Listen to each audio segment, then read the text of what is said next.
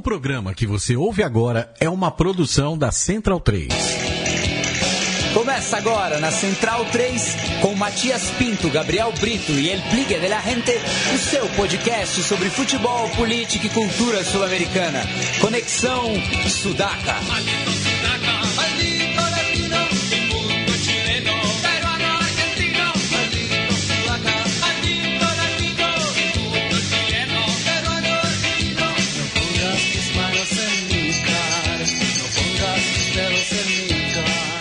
Buenas ouvintes da Central 3, está começando mais um Conexão Sudaca, ocupando e resistindo na sua placa de áudio. Comigo está sempre meus companheiros de batalha. À minha esquerda está Gabriel Brito, o guerrilheiro da informação. Tudo bom, Gabri?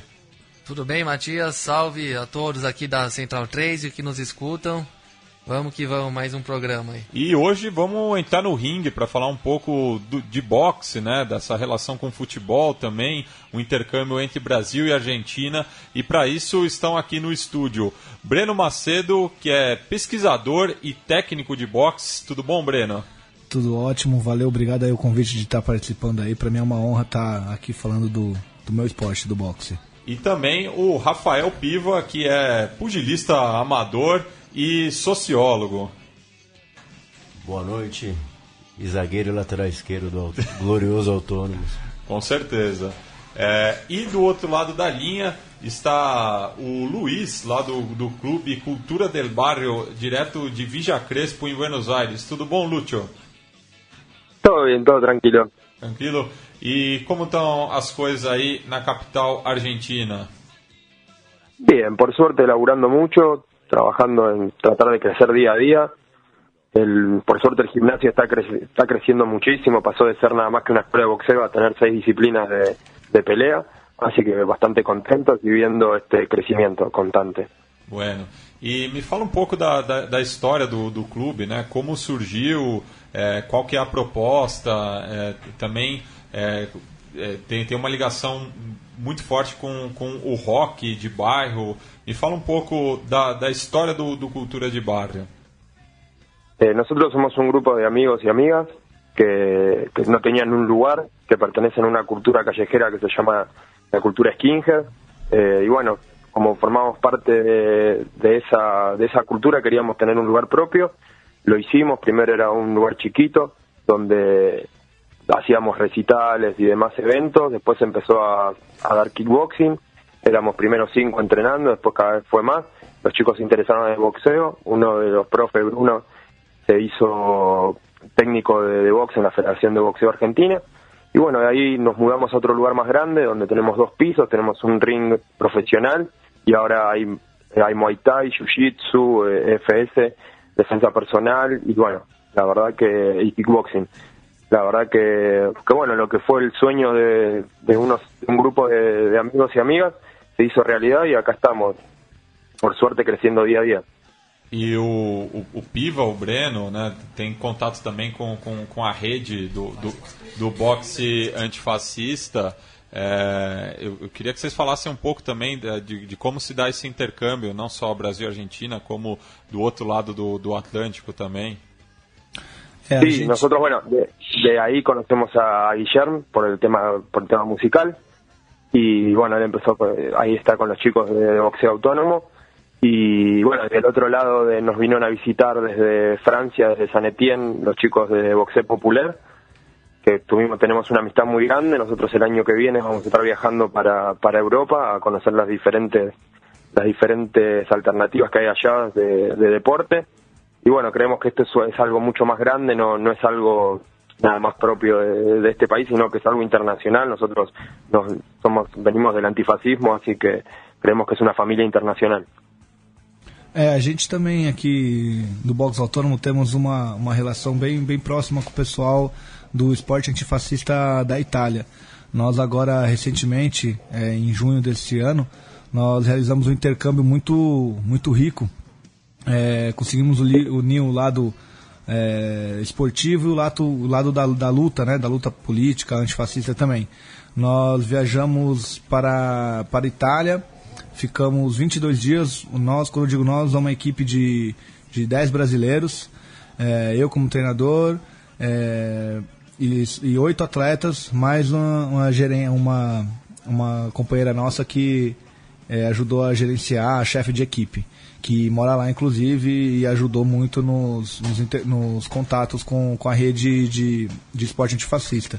E lá foi uma experiência muito rica porque nós ficamos hospedados em ocupações é, habitativas, fomos recebidos por centros sociais que nos ofereceram é, é, almoço, janta, confraternizações e também realizamos rodadas de boxe oficial, inclusive por isso que foi tão importante, a gente conseguiu unir o esporte de, rendimento com a luta política também. Realizamos rodadas de lutas oficiais pela Federazione Pugilistica Italiana em Roma e em Bolonha.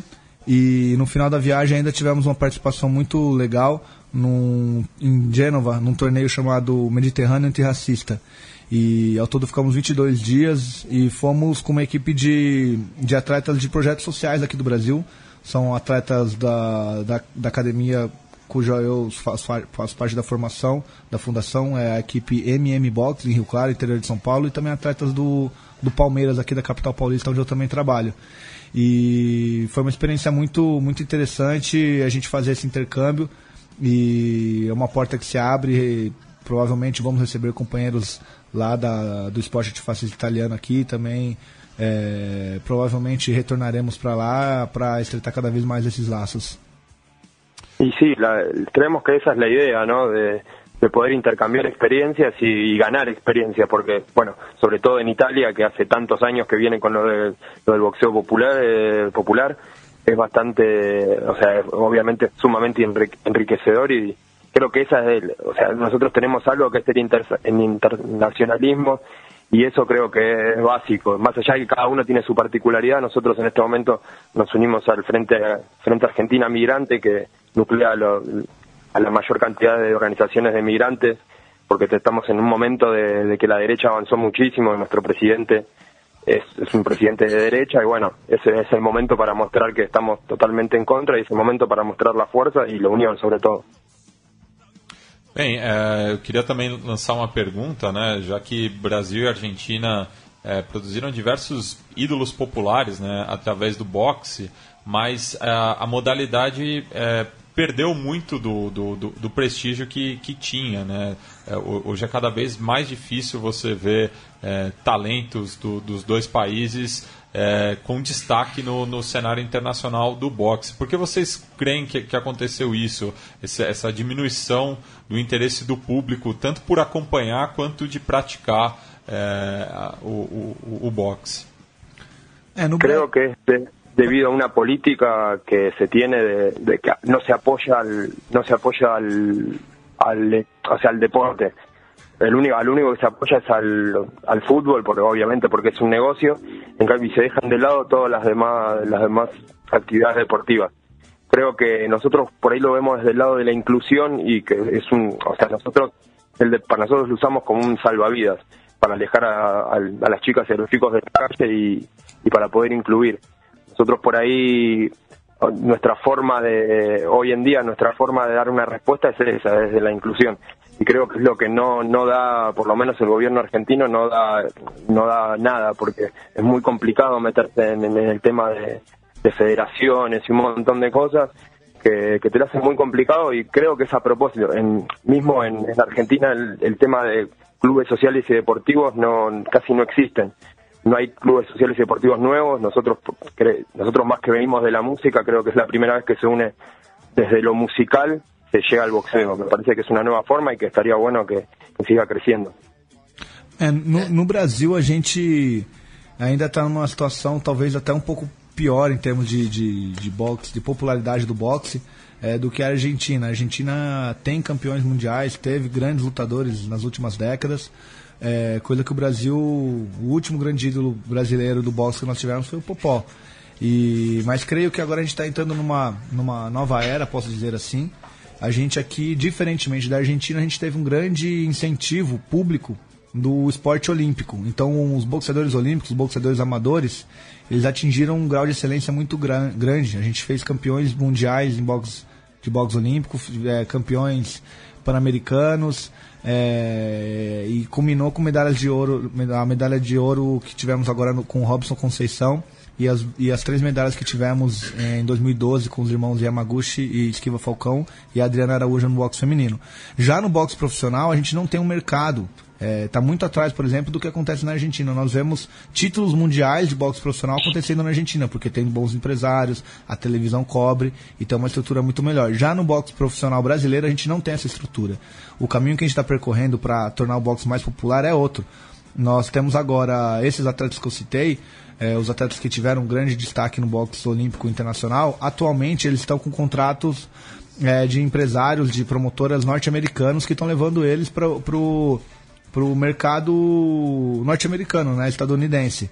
E, claro, e atualmente a gente tem alguns é, lutadores que estão com certo destaque internacional e acreditamos, nós que trabalhamos com boxe, que assim, quando eles conseguirem ter, é, talvez chegar a um título do mundo ou disputar um título do mundo, o boxe no Brasil volte a ter uma, uma cobertura da mídia e isso acaba é, maior da grande mídia, né? Passar, por exemplo, na, na, TV aberta e etc. E isso vai acabar trazendo maior popularidade também, porque infelizmente no Brasil a gente não tem uma cultura esportiva muito bem estabelecida. Então a gente costuma, o brasileiro costuma torcer para aquele esporte que ele está ganhando. Então, quando tem o Guga, todo mundo torce, assiste tênis. Quando tem, sei lá, a Daiane dos Santos, o Gustavo, o Gustavo Borges, a gente vai para aquele esporte que, que tem o. Quando tem o Popó, é o boxe agora que estava tendo recentemente, há 5, 10 anos atrás, lutadores de MMA, por exemplo, todo mundo assistia MMA, todo mundo era até especialista em MMA. Hoje em dia que já, tá, já deu uma caída no, nos nossos ídolos internacionais, já começa a diminuir. Então a gente acredita que quando tiver o ídolo internacional do boxe, é, o boxe volte a ficar mais popular no Brasil. Mas... Sí, yo creo que acá por ahí pasó en el, en el último como quisieron sacar fue Maravilla Martínez y bueno, pasó lo que pasó y bueno, hay un montón de cosas, y pero creo que, que sí, acá también tiene mucha mucha cabida el, tema del MMA y, el Jiu-Jitsu. No en el club, en, este club se da la particularidad que la mayor cantidad de, de, de socios son de boxeo. Sea, creció muchísimo la escuela de boxeo, tienen ahora pasaron de tener un solo turno a tener tres turnos, tres profesores, o sea, se creció mucho la parte de boxeo que no se está dando en, los demás clubes. En los demás clubes está creciendo mucho más el MMA y todo eso, y nosotros al revés, creció mucho más el, boxeo. É, bom, o Luiz falou da falta de apoio, é, seja de estatal, do, de, do governo, do poder público, da federação também, e talvez por, pela situação econômica ser um pouco mais difícil lá, e talvez ninguém qualquer que fosse o governo, não, fosse haver um tipo de incentivo muito bom. Mas aqui no Brasil teve a medalha de ouro do Robson e teve a própria Olimpíada no Brasil que fez o esporte gerar mais dinheiro. Então eu queria saber de vocês agora se a perspectiva mudou de fato, se depois da Olimpíada foi apresentada alguma novidade no boxe para quem é mais do meio e está mais por dentro, Queria que vocês falassem um pouco disso, se o Brasil aponta para novos tempos mesmo, ou se o Robson Conceição, por enquanto, é o que você acabou de falar, um Guga, um, um fenômeno que vai ficar por si só, mas que não vai espraiar a prática e tal. Sim, sim. Bom, Gabriel... Tanto que o próprio governo Temer quanto o Macri anunciaram recentemente o corte de diversas bolsas para atletas de alto rendimento. Né? Exatamente. Bom, é, o, o Robson ele é fruto de uma geração que teve um grande investimento estatal, a geração que talvez começou ali no começo dos anos 2000, 2002, que é uma, é, é uma leva, vamos dizer assim, de atletas que hoje em dia está na faixa dos 28, dos 27 aos 32 anos, vamos dizer assim, que são atletas muito experientes que disputaram talvez duas até três Olimpíadas. E teve um investimento muito grande estatal em cima deles, através da Bolsa Atleta, alguns deles, mais recentemente, nos últimos quatro anos, né, véspera Jogos Olímpicos Rio, começaram a receber uma bolsa chamada Bolsa Pódio, que é uma bolsa de um valor relativamente alto para um atleta amador, cerca de 15 mil reais, por exemplo. E, e também o investimento das Forças Armadas, que não deixa de ser um, um investimento estatal.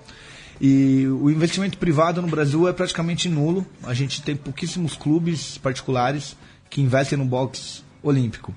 É, infelizmente, respondendo a tua pergunta, nós não vimos um investimento a longo prazo no boxe olímpico. Então, por exemplo, a medalha do, do, do Robson, ela, ela culminou um trabalho de muitos anos, assim. Ela não foi conquistada nos últimos dois, três anos, ela foi conquistada nos últimos 10, 12 anos. O Robson fez diversas viagens internacionais. Ele disputou duas Olimpíadas antes de, de, de, é, era a terceira Olimpíada dele 2008 ele foi para Pequim 2012 foi para Londres então assim para um cara conseguir ter o resultado que ele teve, teve muito investimento. E agora, por exemplo, que ele se profissionalizou, nós não temos alguém à altura dele, na categoria dele, que é 60 quilos peso leve, não temos ninguém com o gabarito dele para representar o Brasil nos próximos Jogos Olímpicos. Então, Provavelmente vai entrar algum garoto de 21, 22 anos, muito talentoso, mas sem experiência internacional a ponto de conquistar uma medalha olímpica como ele conquistou. Então, as perspectivas futuras não são as melhores. Infelizmente, a gente não vê um grande investimento na base, por exemplo. É, a gente vê pouca, pouco investimento da, da Confederação Brasileira, das próprias federações, ou do Comitê Olímpico Brasileiro, da, da, da grande estrutura, né, num trabalho a longo prazo. Então, infelizmente, o legado olímpico não não chegou pra gente ainda, é, apenas no retorno midiático, que isso é muito importante, porque quanto mais boxe tiver na TV, é, quanto mais, tiver, mais pessoas estiverem falando de boxe, mais academias estão cheias, mais os pais aceitam que os filhos treinem, mais as escolas querem ter boxe pra, como, como oferecimento para seus alunos. Então, mais popular o boxe fica e isso acaba trazendo melhores condições para gente. Mas em termos de, de melhorias estruturais, nós não, não sentimos efetivamente nenhuma melhoria. É, eu queria fazer uma pergunta para o Luiz, né? A gente está ouvindo é, ao fundo a nossa trilha do programa de hoje, dedicada a diversos artistas argentinos que fazem é, temas com, é, com, o boxe, né? Tratando do boxe, né? Los Pericos, Dois Minutos, Damas Grátis. Eu queria que o Luiz falasse um pouco dessa relação do, do boxe com, com a cultura popular na, na Argentina. Eso fue más en, en otra época cuando bueno brillaba el Luna Park y, y era otro otro momento de, de la Argentina y, de, y, sobre todo el deporte de, del boxeo era más popular, era algo sumamente popular. Uno por ahí creció viendo eh, los sábados a la noche peleas, o sea, era era por ahí otro momento de, de mucho más de, como de mucho más reconocimiento del boxeo. Y bueno, esta, los pericos, mismo dos minutos y, todos estos, ellos son de la época por ahí de, esa, que crecieron con el, con, el, boxeo como un deporte que, se, que era popular. Que hoy en día pasa, por ahí no, no pasa a ser, no llegó a ser tan popular, pero bueno, qué sé yo, son, todavía sigue habiendo esos, esos focos que, que hacen que uno siga creyendo en ese deporte, ¿no? Y bueno, y por eso hay un montón de canciones, hay un montón de mismo, hay algunos que fueron hermanos como de, de Parkinson de Mar del Plata, que es el hermano de, de Ubisaco, por ejemplo. Bueno, y así un montón de, de ejemplos dentro de la música. E eu queria entrar também no, no tema relacionado a, a, essas intersecções entre o futebol e o boxe, né? sendo o futebol a, a modalidade mais popular entre os dois países e tendo muitos do, do, dos ídolos né, é, populares é, ligados às duas modalidades, né, com, me, mesmo declarando-se torcedores ou treinando nos clubes. Né, aqui no Brasil tem o caso emblemático do, do Éder Joffre, né, que era atleta do, do São Paulo quando foi bicampeão mundial.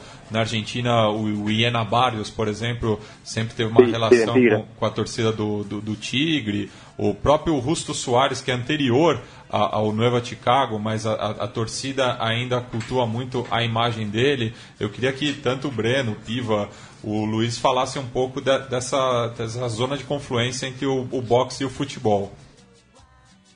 Sí, nosotros igual es, complejo el, el, tema de, barra brava y, y, fútbol, o sea, es como que va totalmente en contra del hincha también. Eh. O sea, acá es, es barra brava es ser un, un, negociante que ya ni, ni va por los colores, por lo que siente, o sea, es, es nada más que un negocio. Entonces por ahí es complicado, es un tema bastante complejo, mismo está metido el tema de la política. Nosotros la verdad que la imagen de Barra Brava no nos, tipo, no nos identifica lo más mínimo y no, no, no nos gusta tampoco. O sea, los chicos que, que van, que acá fútbol y, van a, nosotros acá tenemos a, tres cuadras a la cancha de Atlanta, o sea, son hinchas. Nosotros es, es otra cosa. El ser hincha es, es otra cosa distinta al ser Barra Brava. Por ahí nosotros reprochamos bastante lo que se lo que se conoce como barra brava. Sí respetamos obviamente al hincha y pero bueno, es otra otra cosa.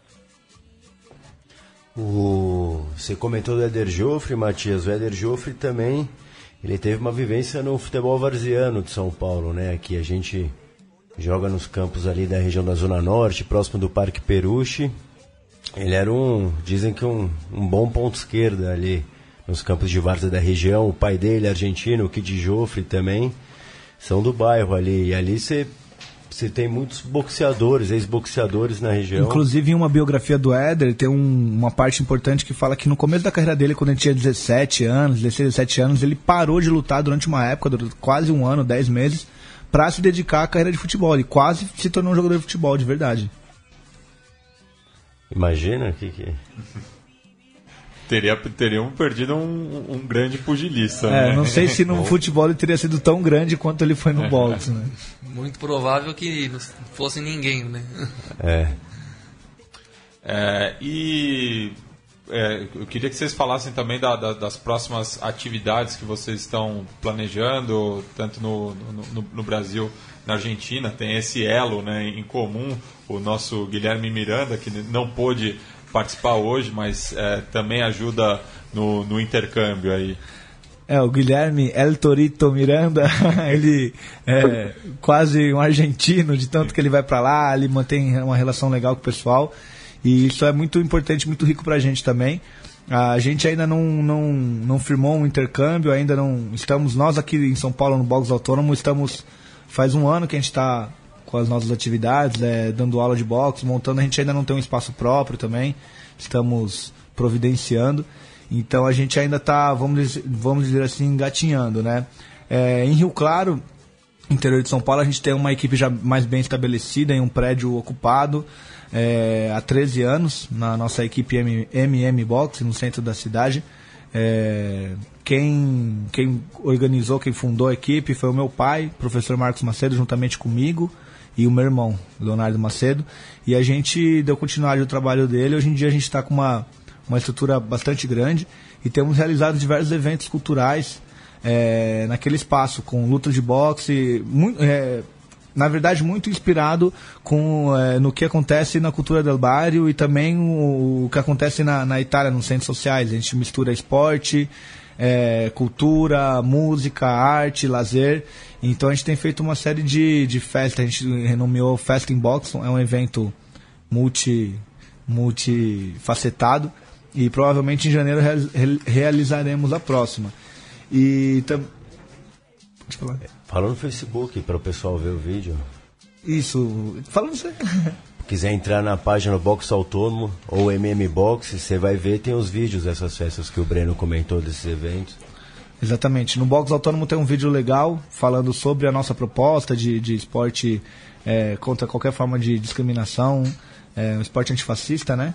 É, e também na, na página da MM Box aparece bastante coisa interessante, inclusive sobre uma dessas últimas festas, festa em boxe que, que nós realizamos. E também um- uma outra, um, um próximo passo muito rico também que vai acontecer com a gente, com, com a equipe, né? Eu, eu, eu vou estar tendo a oportunidade aí de ser um dos protagonistas.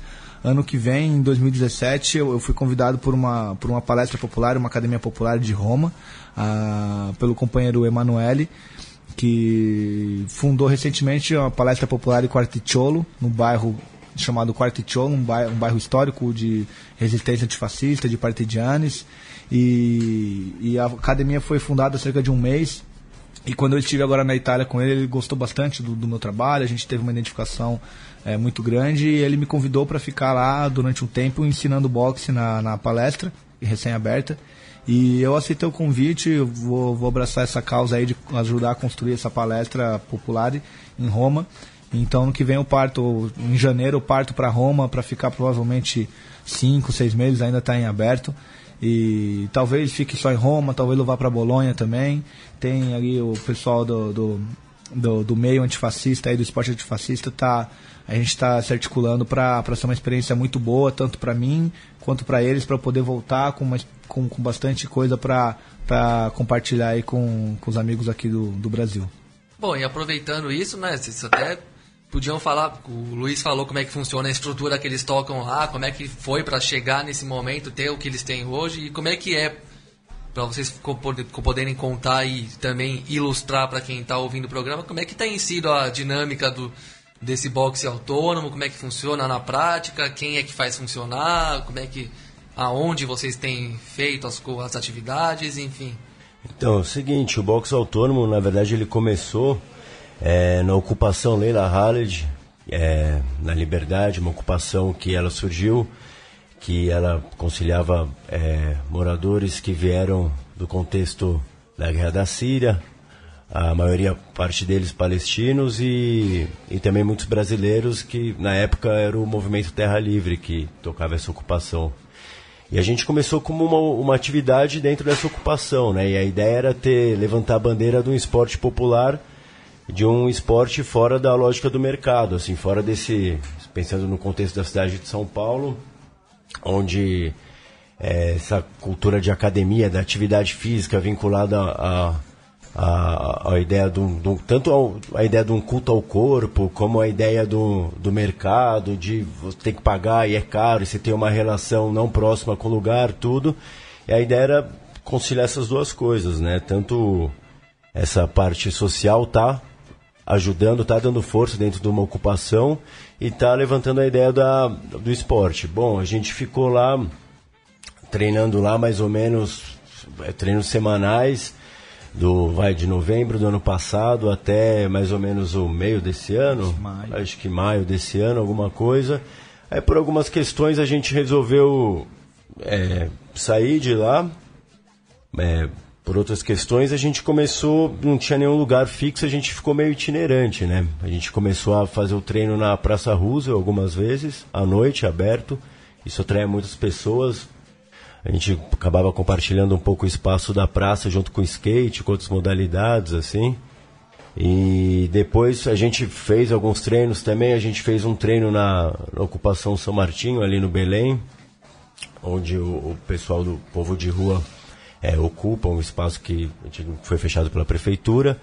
E bom, a gente ultimamente a gente está sobrevivendo, digamos, é, com treinos em espaços, em praças, espaços públicos, Quadras. tudo quadras. É...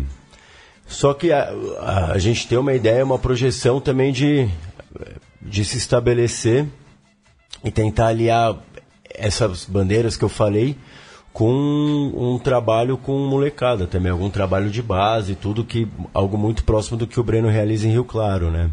Que já formou diversos campeões brasileiros, é, atletas que estão na seleção brasileira hoje. Então a ideia, o futuro o horizonte é isso, é tentar aliar essas duas coisas, tentar aliar um esporte social e tentar aliar também uma, um esporte é, competitivo, digamos assim.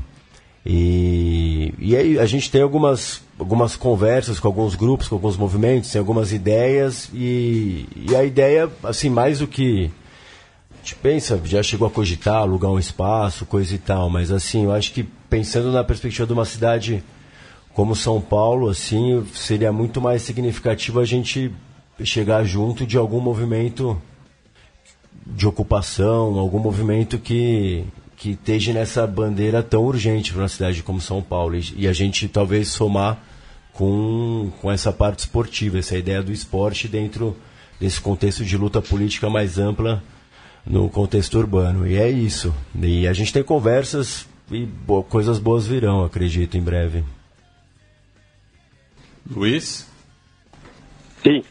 É, e, e, falar um pouco do, do Cultura de Bar, as próximas atividades, é, também para quem tiver por Buenos Aires, dar a direção certinha para encontrar vocês, ou mesmo é, a divulgação pelo, pelo Facebook. Eh, sí, nos pueden encontrar en la página La Cultura del Barrio, que es una página de Facebook. Y bueno, nosotros hacemos, abrimos de lunes a lunes, estamos abiertos, o sea, pueden pasar cualquier día. Siempre nosotros después de las 6 de la tarde siempre hay alguna actividad. Se varía muchísimo, hay desde, no sé, desde ferias hasta, no sé, lo que sea, lo que vos te puedas imaginar eh, pasa. Y después, bueno, están los horarios, en la página van a ver los horarios de, de cada actividad, de quién la da, todo, ahí está todo bien explicado, tenemos el cronograma.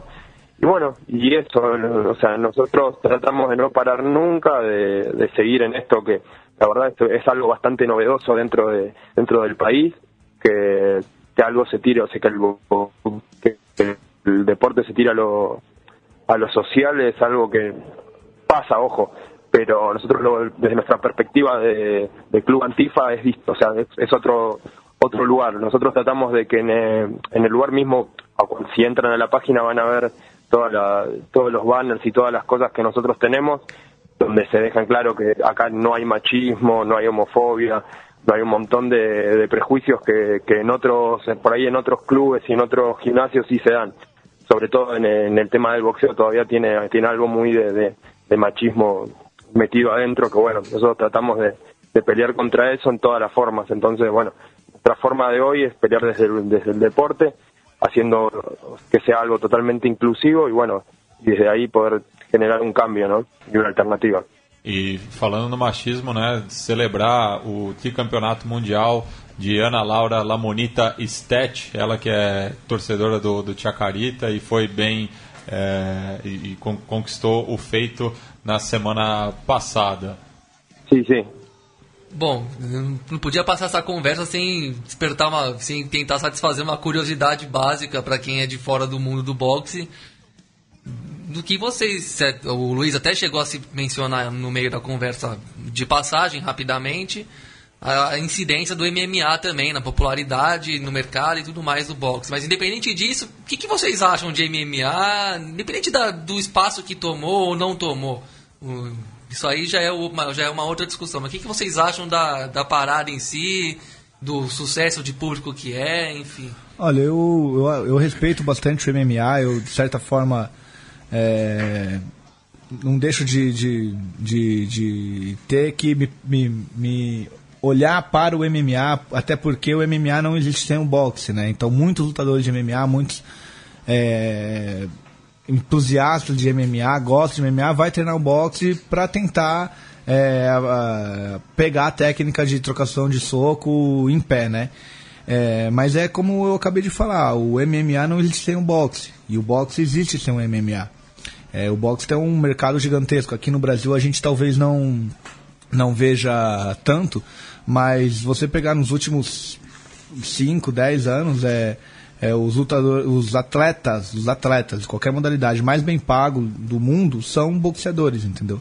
É lógico que a gente está falando dentro da, da, da, questão do esporte espetacularizado, né? Estamos falando de milhões, milhões de, de dólares.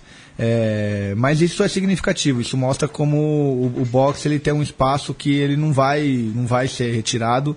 É, mesmo que aqui no, no, Brasil o MMA talvez tenha ultrapassado o boxe em termos de popularidade, nós somos um esporte extremamente tradicional, a gente é modalidade olímpica, coisa que é, me desculpe os fãs de MMA, mas o MMA nunca vai ser uma modalidade olímpica.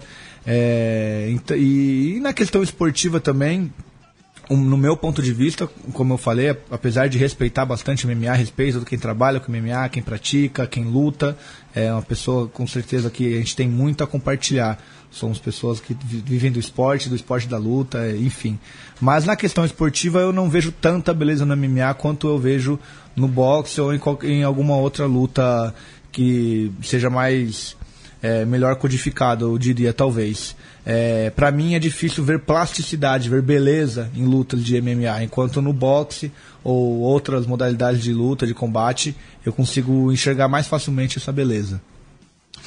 E para quem quiser saber mais sobre o MMA também, fazer um, uma, uma, propaganda aqui do, da, da Central 3, todas as segundas-feiras ao vivo, a partir das 9 horas, tem o It's Time, é, tocado pelo pessoal do MMA Brasil. É, pessoal, gostaria de agradecer a presença de vocês aqui no estúdio e também do Luiz é, pelo Skype. É, e fica aí a, as portas abertas do, do ringue aqui do, do Conexão Sudaca e deixo espaço para vocês fazerem a, uma consideração final sobre o, o que foi debatido aqui. Buenísimo, muchas gracias por el espacio. Por ahí no, no entiendo todo lo que lo que charlamos. Traté de sacar más o menos las ideas, pero bueno, la idea es esta, es estar conectados como sea y saber que en todos lados se, está dando una respuesta a algo que, tiende a ser distinto, que, que estamos, o sea, estamos todos en la misma, en diferentes lados, acá, allá, donde sea, y bueno, y eso, y eso tratar de generar eso, esto, estas redes, así no nos sentimos tan solos y bueno, sabemos que estamos acompañados. É, eu também agradecer aí a é, oportunidade, muito, muito enriquecedor estar aqui batendo esse papo. É, também com, com o pessoal da Cultura Del Bairro, que pra gente aqui no Brasil, que não temos uma estrutura tão grande como a deles, acaba servindo como referência. Então, esperamos que a gente possa é, estreitar esse laço cada vez mais. Prova além do nosso companheiro Guilherme, a gente também possa estar lá conhecendo, eles virem aqui conhecer nossa, nosso, nosso trabalho, nossos projetos aqui. E, e pra gente é, é, é, muito bom ver como a gente faz parte de, de, de, um todo, né? A gente na Argentina tem, aqui no Brasil a gente já está construindo uma cena também, na Europa tem, não só na Itália, como o próprio Luiz citou, França, na Alemanha tem boxe, esporte antifascista. É, no mundo inteiro aí a gente vai, vai espalhando essa, essa proposta aí que, que acaba deixando, dando um ingrediente muito maior pro, pro, pro esporte. Então, obrigado pela, pela oportunidade aí, foi muito bacana. Obrigado, queria mandar um abraço aí pro pessoal da Cultura do Bairro. Eu faço as palavras do Breno as minhas. Espero também um dia que a gente possa estreitar mais esses laços. É, e deixar um abraço pro pessoal do Box Autônomo, agradecer os amigos Matias e Gabriel e, e mandar um salve para todo mundo que não só pensa o boxe, mas futebol, esporte, essa perspectiva aliada a a luta social, bandeira política. Um abraço a todo mundo, obrigado. Bem, e. Um abraço a todos. Abraço. E saindo da, da lona do boxe, vamos para os gramados sul-americanos é, comentar sobre essa última rodada das eliminatórias é, para a Copa do Mundo de 2018 a ser disputada na Rússia, que começou com um empate né, em 0 a 0 entre Colômbia e Chile em Barranquilla, é, no qual complica ainda um pouco mais a situação para a seleção chilena, né, Gabriel? É isso aí, o jogo foi dos que eu pude assistir ontem, né? Um, um pouco decepcionante, mas pelo, pelo que se espera dos dois times, né? Mas dentro do contexto do que cada um apresentou nas eliminatórias, né? até aqui. Pro Chile continua tá, tá ruim, difícil a vida, mas, mas acho que também não foi bom para a Colômbia o resultado, é até um pouco mais decepcionante, porque a Colômbia não tem conseguido efetivar bons resultados em casa e isso pode acabar custando caro nessa, nesse terço final que nós temos pela frente agora do, da eliminatórias. Né? Faltam sete rodadas, depois dessa terça-feira teremos exatamente dois terços jogados e. É, fato é que os dos que foram à Copa do Mundo, esses dois são os. Bom, e claro, a Argentina que está um desastre, mas né? vamos falar por último. Mas são dois que caíram, assim, chegaram a encantar em alguns momentos. O Chile é bicampeão continental, né? E, mas teve a traumática perda de técnico, né? E com o Pizzi o time é um pouco menos, vamos dizer, sofisticado, né? Eu acho que com, enquanto que o São Paulo continua fazendo um excelente trabalho no agora no Sevilha é. Jogou com Boca hoje. Jogou com Boca, Boca né? É, Jogou e, uma Copa lá. E, e, uma grande presença da torcida chinense lá, lá na cidade andaluza. É, sim, muitos argentinos em todo o território espanhol e entre outros ali dentro do Estado espanhol, né? Vamos dizer assim. E bom, de toda forma, a Colômbia podia rever também esses jogos em Barranquilha, porque tá chovendo uma barbaridade, o campo fica pesado e isso prejudica o time que, que tem que atacar e que tem jogadores habilidosos para fazer o jogo efetivamente fluir para quem quer uh, buscar os gols, né? É que mas, o, o, o quadrado... de, de, de, Barranquilha acaba sendo muitas vezes a, a, a pressão né, do, do, do, Caribe colombiano, questão do, do jogar ao nível do mar no calor, né? Sim. É, só que se você parar para pensar assim como o Equador não tem mais conseguido tirar vantagem, por exemplo, da, da altitude, como prova a, a estreia do, do Tite na seleção brasileira, os jogadores colombianos também não estão mais acostumados ao, ao, é, ao, calor. Essas lendas que a gente vai passar a vida é. repisando, né? A altitude, o calor na pressão, o calor no nível do mar. Puta, sei lá, deve ter alguma coisa no colombiano que ele sempre vai saber jogar ali, mas aqui, o ponto é que nesses dois últimos empates estava chovendo uma barbaridade, porque ali também estava tendo até furacão, né? Então é óbvio que o nível de, de precipitações é maior também. De, desse, no, no jogo contra o Uruguai foi evidente como o campo pesado ajudou o Uruguai a segurar o resultado. E no jogo de ontem ainda foi menos, mas ainda mas é difícil pro, e prejudica um, jogo, um jogador que nem o Quadrado e o outro que nem o Rames Rodrigues, ainda mais o Rames Rodrigues que é um pouquinho mais, né, vamos dizer, leve, mais levinho é. e mais também menos da dividida, e o Quadrado ainda é mais agressivo, pelo menos, mas é muito é um jogador de velocidade, de finta, e claro que prejudica o jogo deles. O Peckerman também tem, tem tentado é, encontrar soluções num time que não consegue é, reafirmar o poder de fogo que, que, que, que, a gente pressupõe, né, que o papel sugere. Ontem o Borja foi alçado a titular, mas não aconteceu grande coisa. Depois o Radamel Falcão entrou e também não aconteceu grande coisa. Achei o Chile até um pouco melhor em campo, merece, pareceu um pouco mais perto de fazer o gol, com as suas referências jogando bem, né? O, em especial o Vidal, que é um motor mesmo do time, muito muito importante. Agora não sei se ele se ele não fica fora do jogo com o Uruguai, o que me parece ser um desfalque. Ah, não, o Arangues que foi suspenso do jogo. Sim, tomou o cartão. Foi substituído pelo Felipe Gutierrez, que é um meio razoável, deve ser o titular no jogo com o Uruguai. Pro Chile não foi tão ruim, desde que ganhou do Uruguai, né? Mas, mas a disputa tá muito aberta, tá muito apertado. E o 0 a 0 acaba sendo um pouquinho amargo pros, tanto para um como para outro, mesmo com a clube levemente à frente do Chile. Bem, na sequência tivemos a, mais uma vitória de local do, do Uruguai, jogando no Centenário. Essa foi até um pouco mais sofrida, né? Já porque que o Uruguai acabou sofrendo seu primeiro gol né, nessa condição, jogando é, em casa. É, fez um gol praticamente de, de, de de pica, né? Um, gol, um gol de culhão gol de do, uevo do, mesmo, do, do, do um Coates. gol de uevo. É, quando o Uruguai era melhor em campo mesmo, mas pela construção é, das jogadas.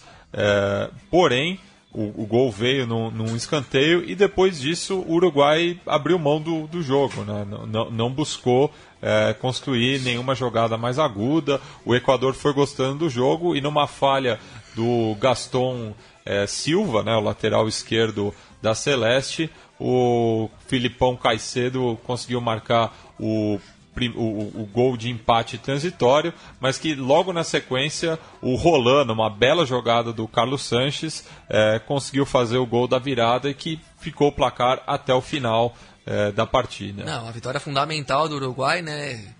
Quebrando de vez aquela, aquela gordura, acabando de vez com aquela gordurinha que o Equador acumulou no começo, mas agora já ficou no meio da tabela, tem pontuado pouco o Equador, até acho que tem tentado jogar um bom futebol, até gosto do jeito que a seleção equatoriana joga, mas agora não tem encontrado o jogo, né? E a gente tem e dá para esperar um pouquinho mais ali dessa linha de frente do time que tem Casares, que foi reserva ontem, estranhamente, do Miller Bolanhos, mas o próprio Caicedo, Fidel Martinez foi titular, mas não rendeu tanto, mas é um bom jogador.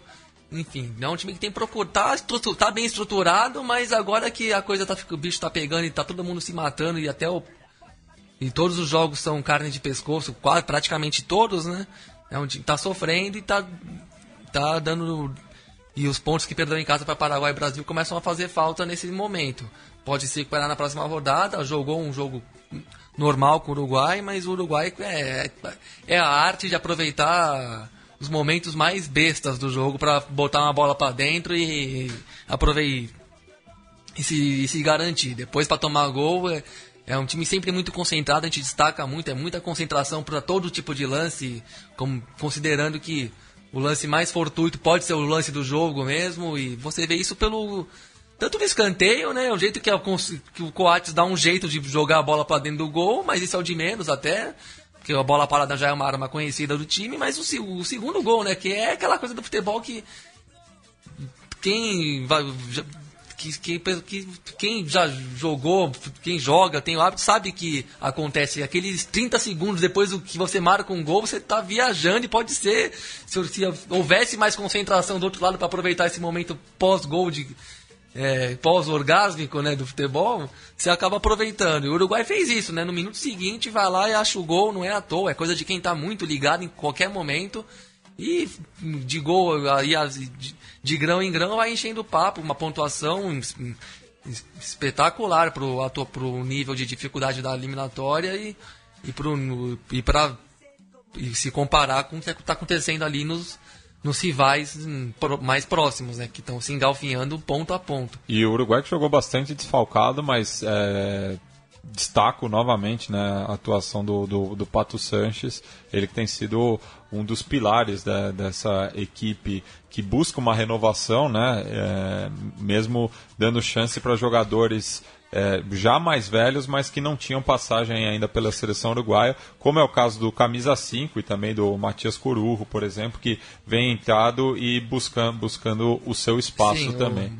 O, e era ali mesmo que o Uruguai precisava se renovar mais, porque defensivamente é muito seguro, muito bem montado e no ataque não precisa nem falar. Talvez a melhor dupla de seleção de todas no futebol mundial.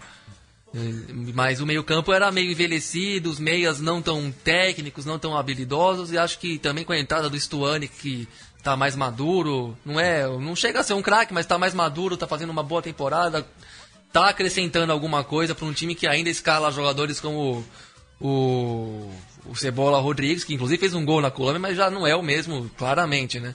Enfim, o Roland é uma revelação aí que é voluntarioso, pode dar um jogador mais interessante mais à frente. Eu acho um pouco frio. É, mas talvez por é. inexperiência mesmo. O tempo vai, ainda é. tem tempo para provar. E o, como... Eu acho que foi uma pena, por exemplo, o Abel Hernandes com a, com a suspensão do, do, do Cavani. É, também ter, ter, ter, sofreu uma lesão é, Sim, o Abel, jogando o Abel é mais jogador. pelo Hull City, então é, queria, queria ter visto Eu ele contra sim, o Equador. Era melhor mesmo. E, bom, mas o, e o Carlos Sanches, uma, uma revelação tardia que caiu como uma luva para a seleção uruguaia. Esse sim, um bom criador de jogo e já com uma maturidade consolidada também. Esse é um jogador que acrescentou bastante para a seleção. Bem, 30 minutos após o apito inicial em Montevideo, entraram em campo em Assunção e Maturim, é, a, as equipes de Paraguai, Peru e Venezuela e Bolívia, respectivamente. O Paraguai que vinha embalado após a boa vitória de visitante contra a Argentina, saiu na frente com o Riveiros, né, assistência do, do Santander, que a gente falou bastante ano passado, mas tomou uma virada histórica do, do Peru, é, 4 a 1 uma grande atuação do, do, do Cueva, né, repetindo o, o bom desempenho que ele teve no final de semana no, no Clássico é, e con, con, construiu uma bela vitória. O Peru que não ganhava há 12 anos é, de visitante pelas eliminatórias. Que marca da seleção peruana que realmente tirou a barriga da miséria como há muito não se via, né? Um, uma, uma atuação tão inspirada assim. Eu não pude ver esse jogo, mas pelo só lances, o Cueva tem demonstrado que tem realmente alguns algum cacife de camisa 10, né? não, não, que seja precisamente isso, o tipo de jogador que ele é, mas tem mostrado algumas qualidades clássicas de quem joga nessa posição de armação. Foi decisivo para a vitória, hum, mas hum, para quem não viu o jogo, uma surpresa tremenda. Depois da vitória histórica do Paraguai como visitante, tomar uma goleada que a gente não lembra de ninguém dando essa goleada no Paraguai é, fora de casa, muito menos o Peru que não vai para a Copa do Mundo desde os anos 80, né? Enfim, um resultado muito esquisito, mas e que ajuda a Argentina e que eu acho que meio que sela a eliminação. Claro que matematicamente não, mas depois de perder tantos pontos nos minutos finais quando a equipe estava quando estava jogando com uma equipe, uma equipe mais velha. E agora começou uma renovação, os irmãos Romero já estão jogando mais, o Derlis Gonzalez é mais dono do time. Enfim, agora que começa a dar uma renovada, toma esse baque aí, que se tivesse uma, sido uma vitória o Paraguai talvez se perfilasse mesmo, mas já perdeu muito ponto lá no começo por razões que a gente já falou, né? Muitos gols no final e o que tem a ver com um time que estava muito envelhecido. Agora essa derrota vai custar caríssimo, certamente. O Peru vai, vai se iludir um pouco, mas também acho difícil conseguir alçar voo. Ah, e fica um puxão de orelha, né? Primeiro que se faz uma despedida é, em plena eliminatória, né? Isso tem, tem hora e lugar. Tem hora e lugar. No, no, né? Ridícula essa, essa é, essa momentânea despedida do, do Rock Santa Cruz, que até é, é jovem, né? 35 anos, não sei porque decidiu se aposentar, mas é, não se faz isso num, num jogo decisivo. É, faz um evento amistoso inútil lá é. e beleza, faz um churrasco, mas no meio do de jogo de Copa do Mundo fica difícil. E também o brincadeira, o Francisco Arce não lançar a mão do Cecílio Domingues, que tem feito uma bela Copa Sul-Americana pelo seu Portenho e não ganhou nem um, algum minuto ali para tentar uma reação é, depois da, da, da virada é, peruana. Já no clássico bolivariano, a Venezuela bateu por 5 a 0 a combalida Bolívia, né, que perdeu os pontos no, no, nas oficinas, né? E acabou. E a seleção Vinotinta, que não tinha nada a ver com isso, emplacou 5 a 0 é, conquistando sua primeira vitória nessas eliminatórias, mas já podemos cravar né, que ambas não estarão na Rússia daqui a dois anos. E nem no Qatar daqui a seis anos, né? Provavelmente. Enfim, um jogo para constar na tabela, para os venezuelanos tirarem uma onda e a Bolívia, a pobre Bolívia, né? Não bastasse perder ponto no tapetão. De, fazia tempo que eu. Bom, pelo menos uma história de tapetão fora do Brasil, né? Pra dar uma variada. Mas aí é para baixar o, a guarda de vez, né? Não tem muito o que fazer na eliminatória na falta de sete rodadas, nenhum dos dois times. Mas a Bolívia num clima de. numa situação mais melancólica ainda. E fechando né, a, a rodada, o, o, o, clássico entre Brasil e Argentina, a volta da seleção brasileira à Arena de Minas. Ah, a, é, vida, né? A volta da seleção brasileira, algo parecido com o que foi, né? Quem, até coloquei isso no texto que eu mandei aqui pro, pra Central 3 mesmo, falando desse jogo. Ainda não está no ar, mas enfim, já antecipo o que eu digo lá. Não, é impressionante como o que o Tite tem conseguido fazer em relação a, a, legitimar o trabalho dele diante de quem ele comanda, né? Porque a mudança de atitude da seleção brasileira é uma coisa muito grande. Eu tinha sem brincadeira, eu tinha certeza absoluta que eu não tinha muito tempo que o Brasil ia destruir a Argentina ontem, mas eu tinha assim muita certeza que o Brasil ia ganhar o jogo tranquilo. E até porque a Argentina está num momento tenebroso, mal treinada, sem time, sem nada. O Messi claramente desgostoso em campo, sabe? Voltou meio pensando por que, que eu voltei, devia ter largado mesmo essa, isso aqui. E até pela entrevista dele, você vê que ele está amargurado, ele é, nunca. Só dele ter falado a palavra merda para falar da situação da Argentina já é uma coisa totalmente inusitada para o Messi, né? Que é um. Parece um aluno de cadeira da frente de, da escola, né? Que enfim, tá sempre do mesmo jeito, do mesmo comportamento, sempre na, naquele jeito, naquela serenidade que até parece uma alienação, um distanciamento, não que seja o caso, mas enfim, você vê que ele tá abatido, masquerando a batida, masquerando que é um colosso, né, de força, de resistência, de moral, tá com a guarda baixa. Mas enfim, falando primeiro do Brasil, time muito muito organizado, muito arrumado, também tem um time que, eu digo, esse encantamento que o Tite consegue gerar tanto no público. Eu, como torcedor do Corinthians, eu falo isso que eu vi muitos jogos no Pacaembu, o roteiro era parecido, com aquele gol do Paulinho parecido, que o time se comportava igual, e mesmo quando estava na defensiva, você sabia que estava melhor no jogo, mesmo no campo de defesa, que foi a cara dos primeiros 15, 20 minutos. A Argentina tentou atacar, tentou. É, assumiu o jogo, o Bilha quase fez aquele gol de fora da área, mas não entrou. Você vê que não, na área não entrou nenhuma vez. Se bobear, o Brasil não tomou, o Brasil não tomou nenhum chute de, dentro da área nem contra o nem contra o o Equador. A, contra o Equador e nem contra a Colômbia, considerando que a, a Colômbia fez foi o gol contra, né? O é. único gol que o Tite levou, que é o time do time Tite levou foi um gol contra. Mas é um time que simplesmente não toma chute de dentro da área. Ontem não foi diferente. Messi e o time do Brasil do meio campo para frente muito, muito, muito bem fluido, né? Esse meio campo muito acertado. Um, novamente o 4-1, 4-1 do Tite dando certo mesmo, com, a, com o mesmo desenho do Corinthians de 2015, não tanto com o Corinthians de 2011 e 12, é o de 2015 o desenho do time, que é o, a atualização ancelotiana que ele fez, né? Já que ele é um declaradíssimo fã de Carlo Ancelotti. o que diz muito da paranoia dele como técnico. Mas, enfim, o, time, o Renato Augusto fazendo, fazendo uma ótima dupla com o Paulinho à, frente do Fernandinho, que pode bater um pouco menos, mas está jogando bem. O, e o Coutinho muito bem, é um ótimo jogador mesmo, se comprovando como um jogador que tem até um pouco mais completo que o William, né?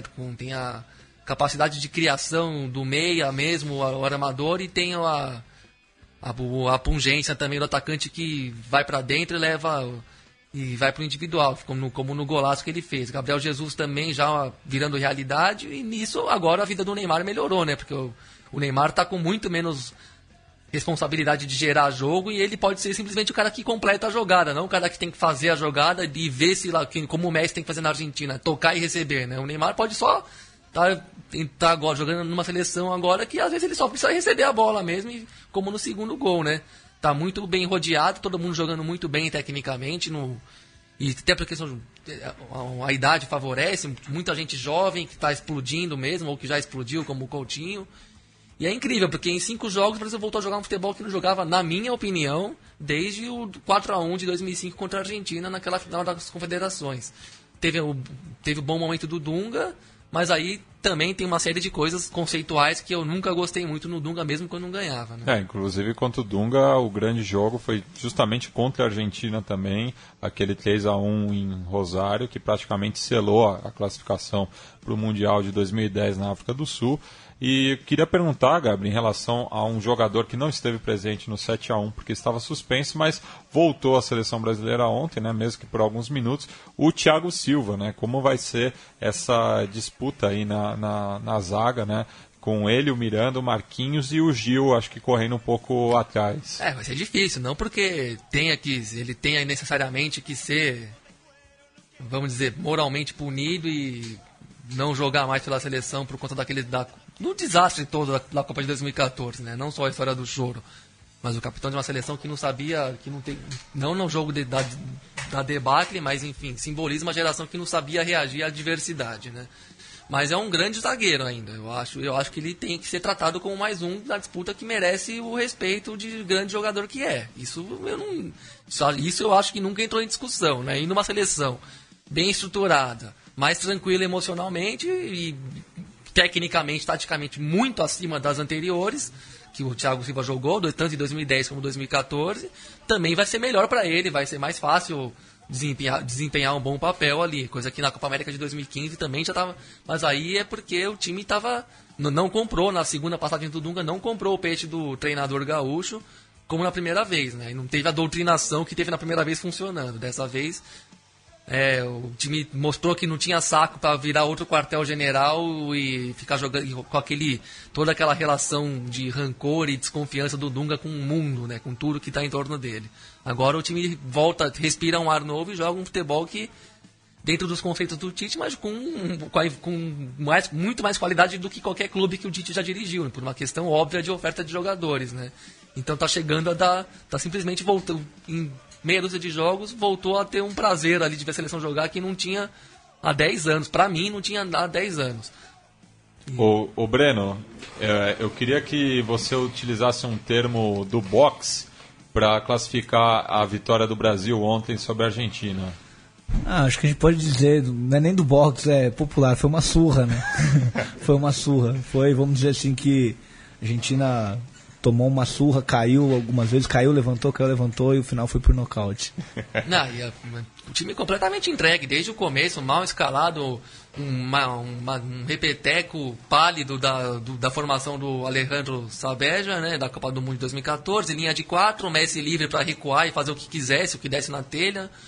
Ele até fez, ainda mais que ele tem feito cada vez mais isso no Barcelona, né, de recuar e virar um meio campista de fato, e mais um, um ainda com um camisa 10 mesmo, que chega no para finalizar da, ali na, na, entrada da área, como ele fez um golaço contra o Sevilha.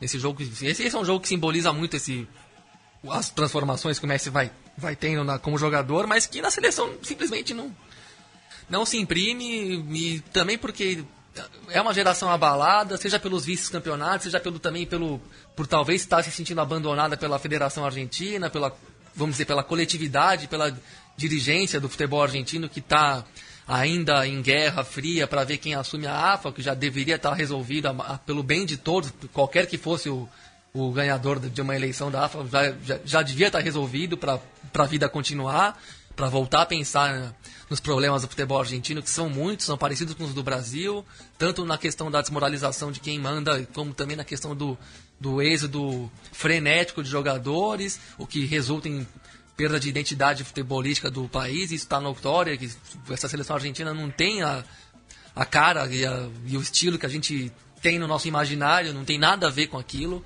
É um time também endurecido, vamos dizer assim, cheio de jogadores razo- de razoáveis para bons, sem nenhum, sem a estirpe clássica do futebol argentino, são jogadores europeizados também, a gente fala isso dos, dos brasileiros, mas que no- nos argentinos é, talvez seja até mais acentuado, até porque eles têm uma geração um pouco pior que a nossa, até, e exporta igual. Então uma série de problemas do futebol argentino está tá exposta a- em praça pública faz tempo e agora tá e no meio de, de uma eliminatória que o time está sem rumo a escolha do Balsa para mim já é uma já, é- já representa esse vazio tipo eles não, não acho que eles realmente quisessem ter o Balsa de técnico mas era um nome recente com algum prestígio com alguma possibilidade de da- de chacoalhar o time, mas os melhores técnicos argentinos nem cogitaram assumir o, a seleção, assim como o Sampaoli também não- mal nem chegou perto. Então tá meio perdido e é um time que parece desencantado, assim, na atitude, no ânimo mesmo. E isso é um perigo, porque mais duas rodadas mal jogadas, próximo jogo com a Colômbia em casa. Se o time for mal, e aí vem outra série de dois jogos, e a parte também não for bem ali, a, a- perigo de ficar fora da Copa do Mundo começa a ficar é, concreto mesmo, né? Ainda tem sete rodadas e dá para imaginar uma Argentina recuperando, ganhando quatro, cinco jogos e classificando sem muito susto. Mas teria que mudar totalmente, é, a- primeiro o, o estado de espírito do time que está derrubadíssimo e tá aí já já tá meio sinalizado que o Messi não vai fazer chover sozinho não, não vai carregar ninguém sozinho para a Copa do Mundo. E o time não tem estrutura, não, não tem se mostrado estruturado emocionalmente e tecnicamente está também viciado, viciadíssimo, sem muito repertório, sem muita opção. O Agüero cada vez mais uma nulidade na seleção, a ponto de irritar mesmo. Parece que, como eu disse no no- na outra rodada da eliminatória, parece, parece que ele sempre machuca no avião quando vem pra cá fazer uma rodada. Não acrescenta nada. O Di Maria tá em uma fase. Enfim, você vê pela crítica, pelo jeito que a imprensa recebeu esse- essa derrota, assim, bem. Não só alarmada, mas um, um pior, né? Alarmada e também ao mesmo tempo resignada, porque ninguém sente que tem, vixe, vamos sair pra onde? Bem, a 12 rodada das eliminatórias será jogada na próxima terça-feira, dia 15 de novembro, a partir das 6 horas, quando a Bolívia e Paraguai fazem o clássico do Chaco no estádio Hernando Siles, em La Paz. Já às 19 horas, o Equador recebe a Venezuela no estádio Olímpico Atahualpa, em Quito. É, continuando, o Chile é, recebe o Uruguai às 9h30 no Estádio Nacional, enquanto que Argentina e Colômbia é, jogam às 9h30 é, no, no Monumental. Será, será esse jogo? Não era em Córdoba, não? Deixa eu conferir. E fechando a rodada, o Brasil visita o Peru à meia-noite e 15, né? É, já, esse jogo vai ser já na quarta-feira, dia 16, horário de Brasília, é, no Estádio Nacional também de Lima. É, Argentina e Colômbia será no estádio San Juan San- del Bicentenário. San Juan. Na- muito vinho para caso a Argentina E não é um saia derrotada. não, né? Não, não, estádio acanhado. Até foi uma das sedes da Copa América de 2011, mas é aquele velho caixotão, né? É, não chega a ser um estádio. A Argentina apelando pro velho Brasil, né? Vamos aos rincões, com a É. torcida mais paciente Não, e, e alegre. Faz, ó, eu não lembro se naquela Copa América a Argentina chegou a jogar em São Juan, mas não lembro. Eu lembro de jogar em Santa Fé. Acho É. que foi mais por lá mesmo. Santa, Santa Fé foi a eliminação com Foi. o Uruguai lá no cemitério de Elefantes, estádio do, do Colón. É, bem, semana que vem vamos tentar falar da, da eleição de Donald Trump e o que isso significa para a América Latina. E por isso vamos encerrar o programa de hoje com uma banda de imigrantes, não sei qual, qual, é a situação deles atualmente, imagino que sejam legalizados já, mas estamos falando de Los Crudos, banda de Chicago, que eu tive o, a felicidade de ver um show deles aqui em 2013, lá no, no CCJ. É, o vocalista, inclusive, é uruguaio. Então a gente vai ouvir We Are That Speak Band, né, que é um termo pejorativo é, referente aos hispânicos, mas aí o, o, o punk é, imigrante direto de Chicago. Hasta!